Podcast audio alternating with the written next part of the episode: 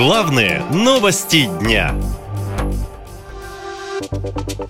Внезапное возвращение Кадырова. Что не так в истории с сыном главы Чечни? Если коротко, то все более чем странно. Во-первых, история началась еще весной. Тогда в Волгограде студент Никита Журавель сжег Коран. Его арестовали там же, но потом зачем-то доставили в Грозный, а в августе стало известно, что его избил 15-летний сын Рамзана Кадырова. Об этом сообщила российский омбудсмен Татьяна Москалькова.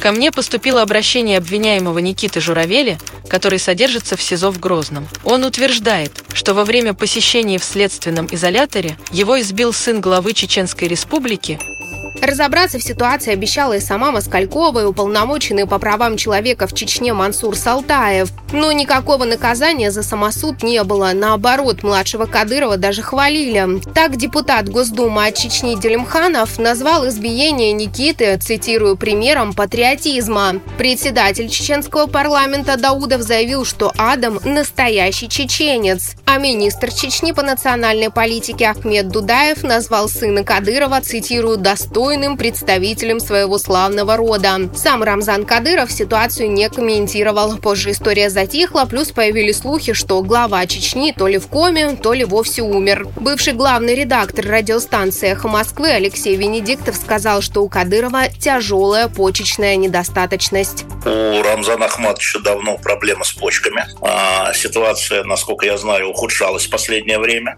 И он должен был приезжать в Москву на а, гемодиализ диализ. Болезнь сильно запущена. Я не знаю, в какой стадии у него, но э, есть вопросы, которые, условно говоря, называются отторжение. И действительно, я не знаю, что последние дни происходит, хочу сразу сказать, но похоже на то, что есть некое э, обострение. И вот на официальной странице главы Чечни внезапно, через полтора месяца после скандала с избиением студента из Волгограда, выложили видео, на котором сын Кадырова бьет Журавеля. Был там и комментарий от самого Рамзана Кадырова. Не люблю недосказанность. Всегда лучше ставить окончательную точку, правдивую и честную. Побил и правильно сделал. Я горжусь поступком сына. Его всегда отличало желание расти не среди сверстников, а среди более старших, благодаря чему у него формируются взрослые идеалы чести, достоинства и защиты своей религии. Уважаю его выбор. Многие в сети начали комментировать и видеоролик с жестоким избиением и слова Кадырова. Высказалась и Ксения Собчак, что, цитирую, действия эти должны быть расследованы. Им необходимо дать правовую оценку в соответствии с Кодексом России, а не с законами Шариата или Рамзана Кадырова. По словам Собчак, этой же ночью глава Чечни позвонил ей, а разговор якобы длился 40 минут. Его часть она пересказала в своем телеграм-канале. Разговор опубликовать разрешил? Я спросила несколько раз. Скриншот опубликовать тоже разрешил? Тут тоже спросила несколько раз. Живой, здоровый, не нейросеть. Очень энергично ел орешки кешью.